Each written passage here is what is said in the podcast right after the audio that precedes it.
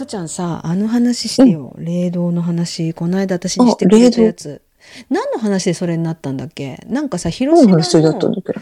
広島、あ、違う。自殺が。良くない理由で、自殺は良くないっていうふうに、まあ、思う理由の一つとして、その一うん般的に言われている意見とはまた別に福ちゃん的な視点でね、なんかね、あの、亡くなったら天国に行くっていうじゃない？天国っていうのはお空の上にあるんじゃなくて、私たちの生活してるこの同じ場所にあるのね。それが霊道って言うんだけど、大体の亡くなった方ってずーっとその霊道を歩いていくのよ。うん歩いていって、で、まあね、病気で亡くなった苦しい思いをし,、ね、したっていう方は、まあお経、子孫の方とかね、うんその身内の方がお経をあげてあげると、それがお薬になったり、で、うんお花を備えてあげると、その周りにそのお花がね、ポンとお花が咲いたり、うん。輪廻転生って私は信じてるんだけど、うん。生まれ変わるよね、人間ってうん、魂が。あれは、霊道、霊道の距離っていうのかな。なんひたすら人間って歩いていって、うん。こう、結構湿っぽい、この川とか海とか、海海が違うか。うん。山と川とか、ああいうとこは高い山にこう登っていって、それをずーっと繰り返して繰り返すのね。うんで、その間にお花が咲いたり、お経をもらえたり、その生まれ変わりが早い人っていうのは、うん普通に歩けるポンポン。例えば人を殺した人とか、うん悪いことをした人、ああいう人ってなかなか生まれ変われないのよ。それはなぜかというと、ぬかるんでる。うんこう歩く道がうん本当に沼にはまるみたいに、うんズボ。もう一歩一歩に足が抜けないわけよね。ズボ。ズボ。それが地獄。ちゃんと歩けるのが天国で、うん。ズボズボぬかるみを歩けないのが地獄なのよ。だからほら、ね、普通に生きてる人、まあ私でもめいちゃんも多分普通に生きてるとは思うんだけど、うん。普通に歩いて、だいたい何十年でまたね、この世に生まれ変わりますよっていうのがあるんだけど、うん。そういう悪いことをした人なんていうのは、こう、ぬかるみをずっと歩くわけだから、私たちが1年、1年で歩ける距離を、うん彼らは5年も6年も10年もかかるわけよね。その間に、だんだんちょっと、なんて、例えはあるけど、ゲゲゲの鬼太郎で妖怪うん妖怪になってくる。妖怪化してしまうわけよね。なかなか生まれ変われない。私たちが普通に生活してるこの辺にも霊道っていうのがあって、私一回昔住んでた家に、うんこうリビングでくつろいでたら、うんはって思ったら、横にシュッ、シュッ、シュッと人が歩いていったのよ。あ、ここ霊道だと思ってね。目の前に川があったのね。で、後ろが山だったのよ。うんだいたいこう、湿ったとこからこう、高いとこに上がっていくから、うんそういう時の対策方法で、霊道っていうのは別にあってもいいのよ。あってもいいんだけど、うんたまにね、そこで、そういうぬかるんだ方々が、そこで、うん、とどまっちゃうんだ。立ち止まって、とどまってしまうのよ。うんとどまってしまうと、まあちょっとあまり良くないから、うんなるべく霊道を作らない方がいい。その霊道を作らない方法っていうのは、まず鏡と鏡を合わせないこと。ガラスとガラス、鏡と鏡。うちね、あの、と洗面台の反対側に、ちょっとした鏡があるんだけど、で、鏡と鏡が合わさっちゃうから、レースのカーテンを置いてるのね。うんちょっとしたことでいいのよ。あとね、ポスター。例えば、私はヒロ君とか好きだし、まあ今で言う若いアイドル、ジャニーズのアイドルでもいいけど、うんあんまりね、ペタペタペタペタペタペタ貼るの良くないのね。うん向かい合わせてう、ん目と目が合うと、そこで霊動ができちゃうのよ。え、何ポスターと鏡を向かい合わせポスターの、うん。いや、ポスターの目と目。あ目と目ってそこで霊動ができちゃうのね。あ。うん。これもね、な、なんでかっていうのはちょっとわかんないんだけど、うん私の見た限りでは、あ、目と目が合ってるとこに、こう、人が行き交ってるなっていうのが私あったから、うんえー何それ？って思われるかもしれないけど、うん。まあ私の見た体験ね、うんうん。友達の家に行ってそういうのがあったら、あ、これちょっとポスターずらした方がいいよっていうのは言うのね。うんうん。鏡と鏡、例えば食器棚にガラスがあるでしょ。う。目の前に鏡があったら、あ、食器棚の向こう側に、内側のガラスの部分に、レースのカーテン貼ってみてとか、うん。何でもいいから、うん。このガラス映る部分を何かで隠してってちょっとアドバイスは何回もしたことがあるんだよ、私。鏡とガラスもダメなんだ、映るから。ガラスも、うん、ガラスもあんまり良くない。ああ。もうか鏡と鏡はもう絶対良くないんだけど、うんうんうん。だからほら、三面鏡って昔あったよね。ああ、あったね。あれってあんまり良くないと思う。あれ怖いと思う、私。私すっごいあれ怖い。でしょ？うん。三面鏡って本当にあんまり良くない。うん昔の人って結構家になかった？お母さん、おじ、おばあちゃんの兄弟とか三面鏡じゃなかった、うん、あった。パタンと閉めてうんパカッと開ける。うんうんあれ本当に良くないよ。ああ、私、それ今の話は知らなかったけど、でもね、三面鏡は昔から怖かった。なんか、あ思あ、いがけない。ものが映ってる感じがして。だからね、めいちゃんももしガラスとガラスが向かい合わせてたら、うん。なんかレースを置くとかカーテンをするとか、うん。なんかね、ちょっとしたね、うん目隠しをしてあげると、うん。うん、そこに通らなくなるから、ん。大丈夫だよ。私さ、その霊道っていう、その霊、霊道っていう言葉自体も知らなかったんだけど、福ちゃんに聞くのうん、それがね、天国で地獄、霊の道ね。でもね、ただひたすら歩くの、人間ってそこを生まれ、あの、亡くなって、うん、次生まれ変わるまで。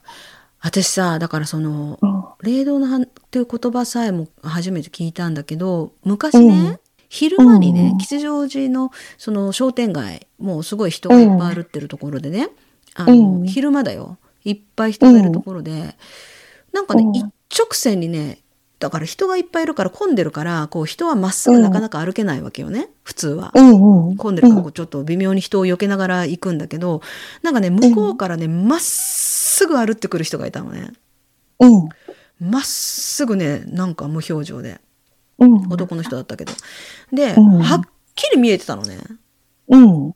とにかくまっすぐ歩ってくるからなんだなんだと思ってずーっと見てたね。100メートルぐらい先から見えてたと思うんだけどずーっと見てうん。とにかくまっすぐまっすぐ。でね20メートル以内ぐらいに接近した時にあこれうん。人じゃないなって。だから、生身の人じゃないなと思ったのねただうん。はっきりは見えてんだよ。はっきり見えてるんだけど、でもおかしいっていうのを20メートル、15メートルぐらい手前に来た時、私の前に来た時に初めてこう察して、あ、これちょっとやばいな、目合わせない方がいいのかなと思ったんだけど、その時はすでに遅しで、あの、うんはっきり見えてたんだけど、私のね、肩をかするぐらいの、だから肩とぶつかってるんだけど、うん。でもぶつかった感触はないのね。うん。で、すれ違ってスーッと歩いていったのね。うん。あれ、霊道だったんかもね。ああ、そうかもね。霊道歩いて行った人かもしれないね。うん歩いてたんだと思う。あで、なんか、霊道、まあ、私の見た範囲なんだけど、まあ、とにかくずっと一人で歩いてるし、まあ、こんなこと言うと、ちょっと、夢を壊しちゃいけないんだけどあね。うん将来、まあ、将来自分が死んだら、天国で一緒に酒を飲もうぜとか、うんで、例えば、現世ですごく結婚反対されて、天国で結婚しようって、まあ、心中しちゃったり、あ絶対ないから。とにかく一人だから。あ。あ一人。でもね、それはそれでね、全然寂しくないんだと思うよ。あの、義母愛子だったか誰かが言ってたなそういう、丹波哲郎だ、ちょっとあんまり覚えてないけあ。ど、うん寂しいとか辛いとか、そういう感情っていうのはね、バッと抜けちゃうんだって、その、なんか言ってた、なんかそういう話を聞いたこと。うん、将来天国で何々しようぜとかよく言うじゃん。うん。ないよ、あれって。でも確かにね、私夢を壊が、して本当に申し訳ないけど。うん。私が見た、その昼間に見た、霊道あるってた、まあ、おそらくね、わかんないよ、ん何だったのか。でも、うん間違いなく生身の人間ではなかった。ただ、はっきりは見えてたけどね。で、うんその人も無表情っていうかね、本当にね、うん何も考え、無みたいな感じだったのね。だから、その、その顔もおかしかったんだけど、そうんの、普通の人だったら街の中歩いてて、あの顔はないっていう感じでさ。で本当にね、亡くなったら孤独で一人で歩くんだけど、うんでもね、みんながお花をあげたり、好きだったものをあげたり。話しかけたり、そういうのが全部聞こえてるから、それは、うん、大丈夫だよ。うん、聞こえてる。うん。そうか。じゃあ、お経とか、あの、お花をあげたり。今日とかお花とかね、あ好きなものを置いてあげるとかね。うん、あれいいんだね。うん、そういう、うん。で、心の中で思って思い出した時にふっとそこに来るから、うん。なんかさ、霊道はちょっと私、霊道って話を聞いたら、すごいね、がうん合点が行く話、自分の過去の経験が、その今の吉祥寺で見た、なんかよくわかんない体験談もそうだし、うんなんかいろいろあるわ。なんかね、あの、でもね、昼間に見えるのってよくないんだってよ。ああ、そうなの？あの、でよくないっていうか、まあ、ちょっと敏感になりすぎてるっていうか、霊感がうんうんうん冴えすぎてるっていうか、やっぱ、うんうん。やっぱね、普通の暮らしをしている私たち、が、そういう能力が強いと、うん、やっぱ日常生活の妨げになっちゃうんだよね。うん。あんまり霊感が冴えちゃってると。で、あでも私最近は全然ないよ。本当に昔だね。うん。私さ、実はさ、もう、これあんまり詳しく話せないんだけど、あの、過去にね、3回ね、うん。不思議な人と道端で本当に、なんていうの、例えば神社に行ってお寺に行ってとかさ、占いに行ってとか、うん。そういうんじゃなくて、道端で急に声をかけられて、うん、で、私がすごく霊感が強くてね、で、その能力を活かして人を助けることができるから、その能力を磨かないかっていう、まあ同じようなことを3回言われたことが、3人全然別の時に別の人にね。で、それだけ聞くと、なんか変な宗教の誘いじゃないかと思うかもしれないじゃん。でもね、うん例えば1個だけ話すとね、成田のね、駅、電車を待ってた時に、まあちょっと私その時いろいろ問題を抱えてて、うん、で、まあ、それでちょっと実家に帰って話をしなければいけないっていうなんかちょっとね暗いモードだったのね確かに。でその時にあるねおじいさんがね自分のベンチの背中合わせに後ろの席に座ったのね。で私は、うんあのーもうちょっと頭自分の抱えてる問題で頭がいっぱいでなんかちょっと元気がなかったんだけど、そのおじいさんがだから後ろに座ったのも気づかなかったのね。そしたらね急にね後ろから声かけられたのよ。うんで何をいきなり言われたかっていうとうん「あなたは1歳になる前に右足に足が溶けるほどの大きなやけどをしてそして3歳の時に」って言ってねうん年表のごとく私のそれそれね二十歳21ぐらいだったと思うんだけどそれまでの人生を年表のごとく言い当てたのね。でね私本当はね子供とお年寄りには結構優しいんだけど 自分で言うのは。うんもうすごい興味があるから自分から行く方なんだけど、もうその時はもういっぱいいっぱいだったんで、おじいさんに声かけられてるのに全然反応ができなくて、無視してたの。うん。で、無視してたんだけど、あんまり、だってさ、本当に赤ちゃんの時に右足が溶けるぐらいの大やけどしてるのね。でも、うん。うちのおじいちゃんが、神様、自分が信じてた神様のね、ところに行って、榊とお水、その神様のところのお水と榊をねもらってきて、毎晩ね私のその包帯ぐるぐる巻きになってる足にかけて祈ってくれたんだってね。うん。でそれでまあ足の指がもう溶けて全部ねくっつくとか言われてたんだけどそんなこともなく、うん。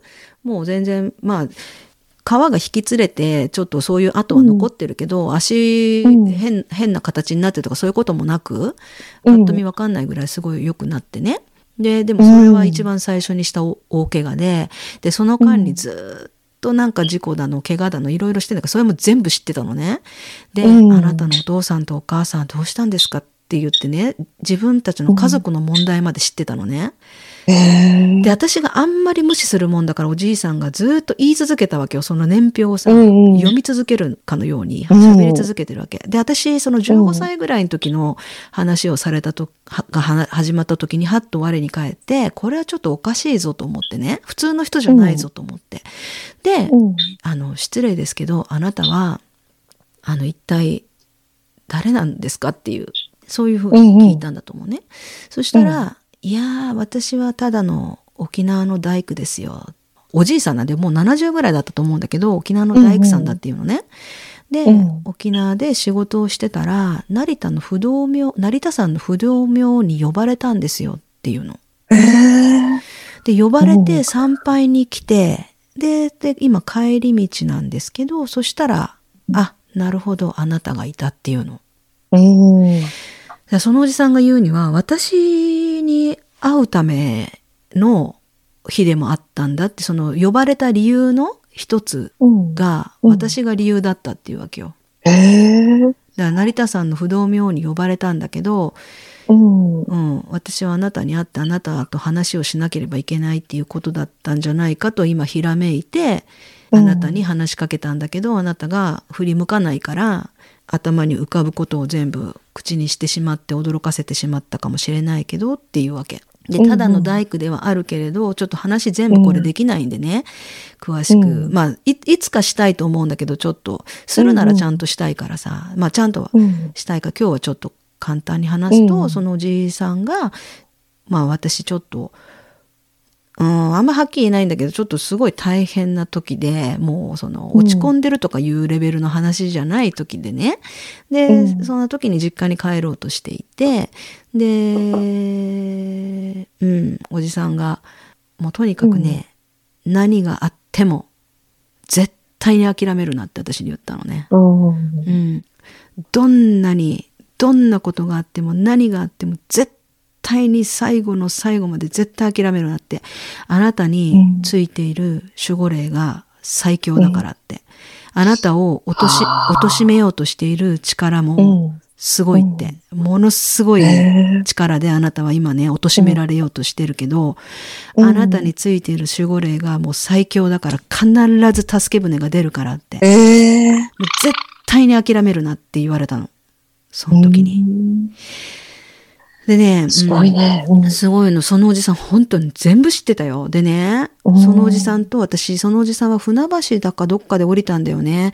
せっかく東京こっちまで出てきたから、で、あなたと会って話をするっていう、そのおじさんが話してくれたことっていうのはすごく長いんだけど、まあ、うんいつかね、ちゃんと話せればいいと思うんだけどね。だからそれだけじゃなかったんだけど、私に言い残してった言葉とか、うん。その後の不思議な、もう、も、もろオカルトだけど、もろ多分信じてくれる人半分もいないんじゃないかと思うぐらい、すごい話なんだけど、うんそれまた今度ね、機会があったらするけうど、ん。そのおじさんとだからね、駅のフォームでしばらく話して、その後一緒に電車に乗って、船橋ぐらいでそのおじさんが降りてったのね。で、その船橋ぐらいまでの時間、1時間ぐらいだったっけな。あの、ずっと話してたんだけど、途中でね、ええ途中でだんだん明るい時間から夕暮れ時のじ時間帯だったんだけど外がねうん少し暗くなってきて、まだまだ真っ暗じゃないんだけど少し暗くなった時に、おじさんが私に、あなたの名前を書いてください」って言われたのね。で名前をこう書いたら「いやそんなちっちゃい文字じゃなくてもっと堂々と大きく書きなさい」ってね言われてうんで書き直して「はい」っておじさんに渡した時に私のね視界になんかスッと入ったのね。うんお。じさんのことしか見てなかったはずなんだけどなんかねうん。い横をよぎったのね。で、うんうんうんあれ？と思っておじさんにこうメモを渡して顔を正面に向けたら電車の向かいの窓ガラスうん。に、まあ、はっきりと人が映ってたのね。うん。うん。まあ霊と言っていいんだと思うんだけど。うん。で、知ってる人だったのよ。うん。ううん。ん。でも亡くなってる人だったのね。うん。うん。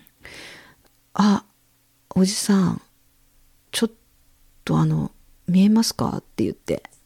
うん。ううん。ん。あ、見える、見えるし、うん、うんお花をね、添えうてん思ってあげた方がいいねって。うん。まあ、子供の時に、うーん、ちょっと目の前で事故で亡くなった子なんだけどね。うん。うん。なんかねやっぱりそうやって霊っていうのはこの私たちが暮らしているこの世界にたくさんやっぱりいて、思いを残してその人について気づいてほしいとサインを送ってる霊もいるし。あの通りがかりで癒してほしいねとさまよっている霊もいるし、なんかこううんいろいろいるんだよっていうねことうん。をそのおじさんが話してくれてで実はね私はそういう霊とか霊に取りつかれてる人とかを癒すね、うん。そういう困ってる霊なり霊に困らされて困ってる人間なりを助けるその、まあ、霊感が要はあるって言われたのね。うん。でそれを鍛えることでたくさんの人を助けることができる言われたの。でそういうふうな修行というかそういう助け、うん。もうちょっとこれについて詳しく知りたいと思いませんかっていう感じでねちょっと勉強してみませんかってそれは宗教じゃないんだよ別に、うん、言われたことがあってで私はもうその時はいっぱいいっぱいだったしその霊感うんざりしてた時期だから私はできればこういう能力をなくしたいって言ったの。うん、でだから私はねだから結果的結果を言うと私はそういう能力があったみたいなんだけど、うん。あ、のそれをなくすための知識を弱めるなくすための勉強をしたよ。でもやっぱ名残があるからちょっと敏感な時はあるけど、ででも昔ほどすごい研ぎ澄まされてない。昔はほんとすごかった実を言うと。うん。うん、でも今はそういうことなくてだからといって人,、うん人助けを拒否したっていうわけじゃなくってね私はその時はうんもういっぱいいっぱい自分が生きていくのがいっぱいいっぱいで、だったのでそういう選択人助けの選択よりもまずは自分がしっかり生きて、それができるようになったら別の方法で人助けをすればいい。いいかあなあ、そうだよね。うそういうのをなんかこう、なりわいとすると気が大変だようね。んでそういうパターンの誘われ方を他にも2回してんだから人生で3回だから宗教とかじゃなくて今のおじさんみたいなおじいさんみたいなアプローチで、うん。もう信じるしかないみたいなさもうそんなだって普通の人が、うんだってその人ね生年月日も当てたからね私の。ええ昭和何年何月何日生まれ。ほんとすごかった。そんなんないでしょ普通。でね、どこに、どこにどうやって見えてるんですかって言ったの。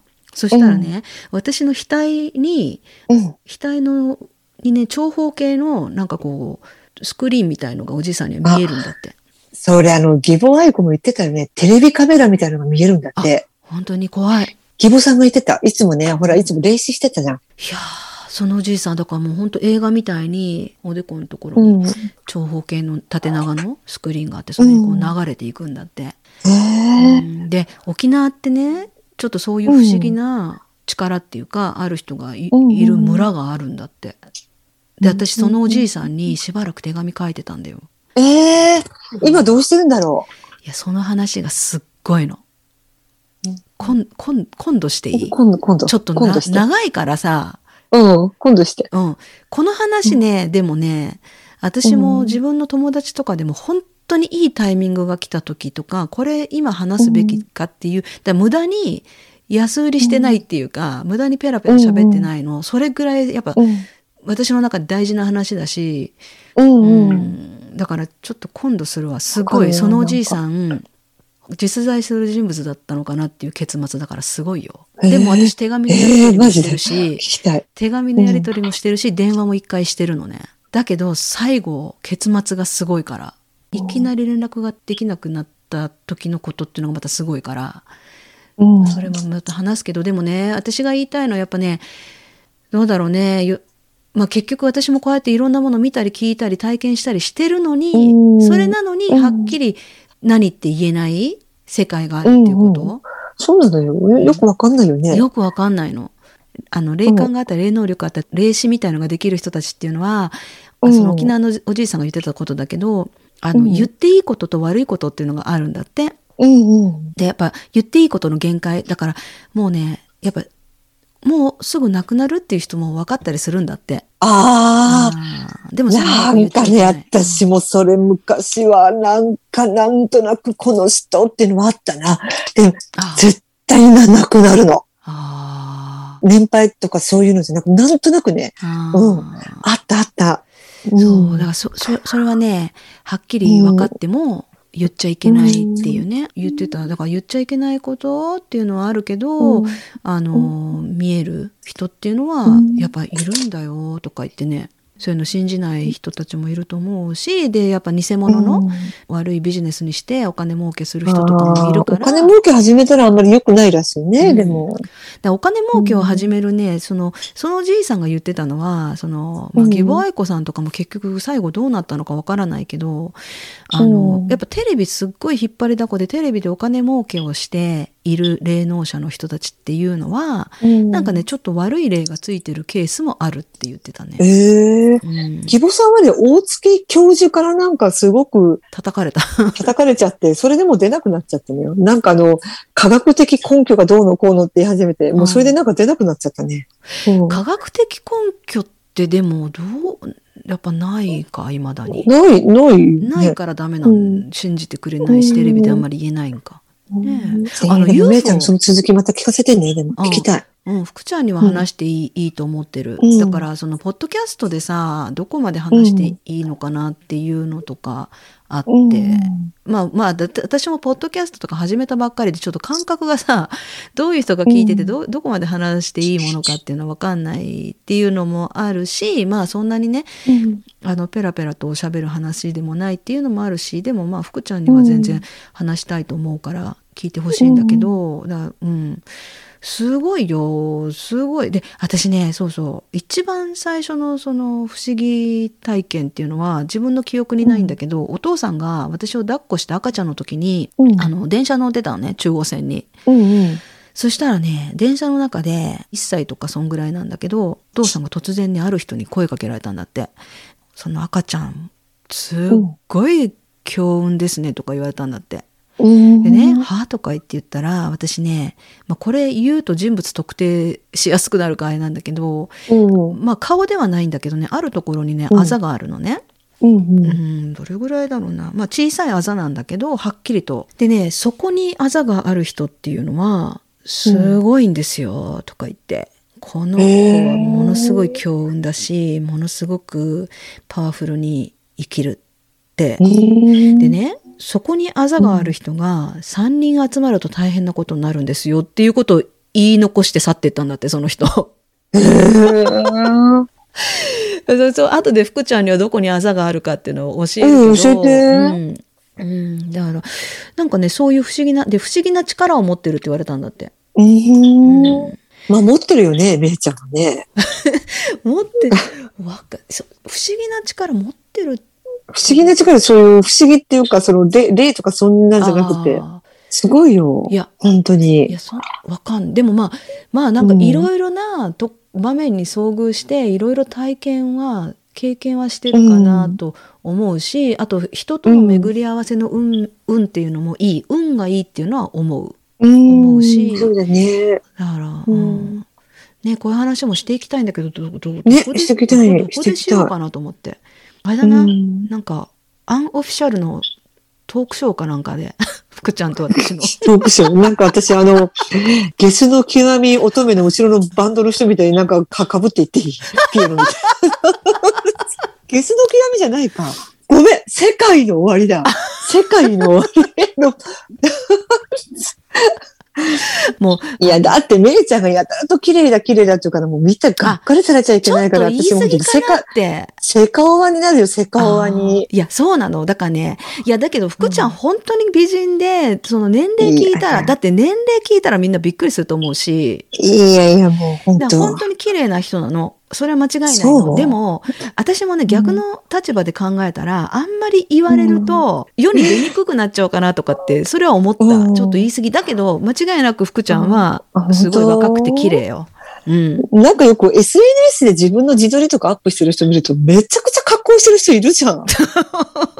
あれちょっと会えないよね。あごねちょっとだ誰とは、あれだけど。はあ、でもさ、ちょっとさ、加工はしないあれは加工じゃ。ないかなあれは加工じゃない。福ちゃんさ、年賀状くれたじゃん、私に。あ、あれは加工だよ。あれプリクラ。あれはね、プリクラ？ゲームセンターのプリクラで、あんな顔になるの？もうちょっとおかしいですよ。マット。マットか。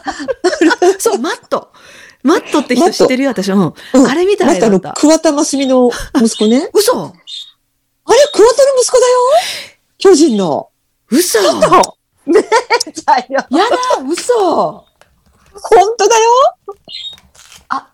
え、ショック。ちょっとこれね桑田、さん。に日本人では多分みんな知ってると思う。えー、え、ショッ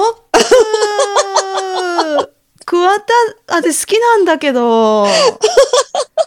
あの、アニータ、あ、アルバラードさんがね、あ、違う、違うアルバラードは小さなほくろだ。アリータ・カステロさんだよ、カステロさん。え、桑田ってアニータと付き合ってたの、桑田ってアニータ違うよ。